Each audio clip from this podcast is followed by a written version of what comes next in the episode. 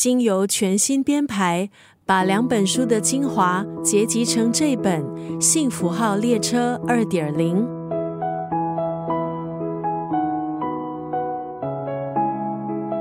张曼娟老师在千禧年前后，以女人的幸福造句，还有幸福号列车，探索两性相处的各种难处，为人女性面对的挑战，并且借由各种举例，尝试找出解决方案。结合了女人的幸福造句，还有幸福号列车的精华，这本书分为四个部分。第一个部分尝试勾勒新一代女性的形象，第二个部分是关于两性关系各个阶段的交战手册，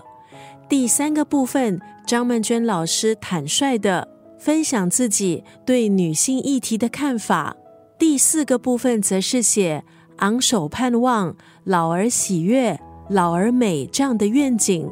今天在九六三作家语录就要分享这本书。幸福号列车二点零当中的这一段文字，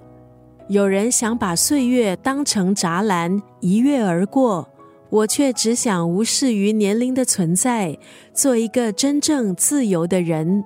他的动人小说虏获很多人的情感，深情的散文也成了许多人的陪伴。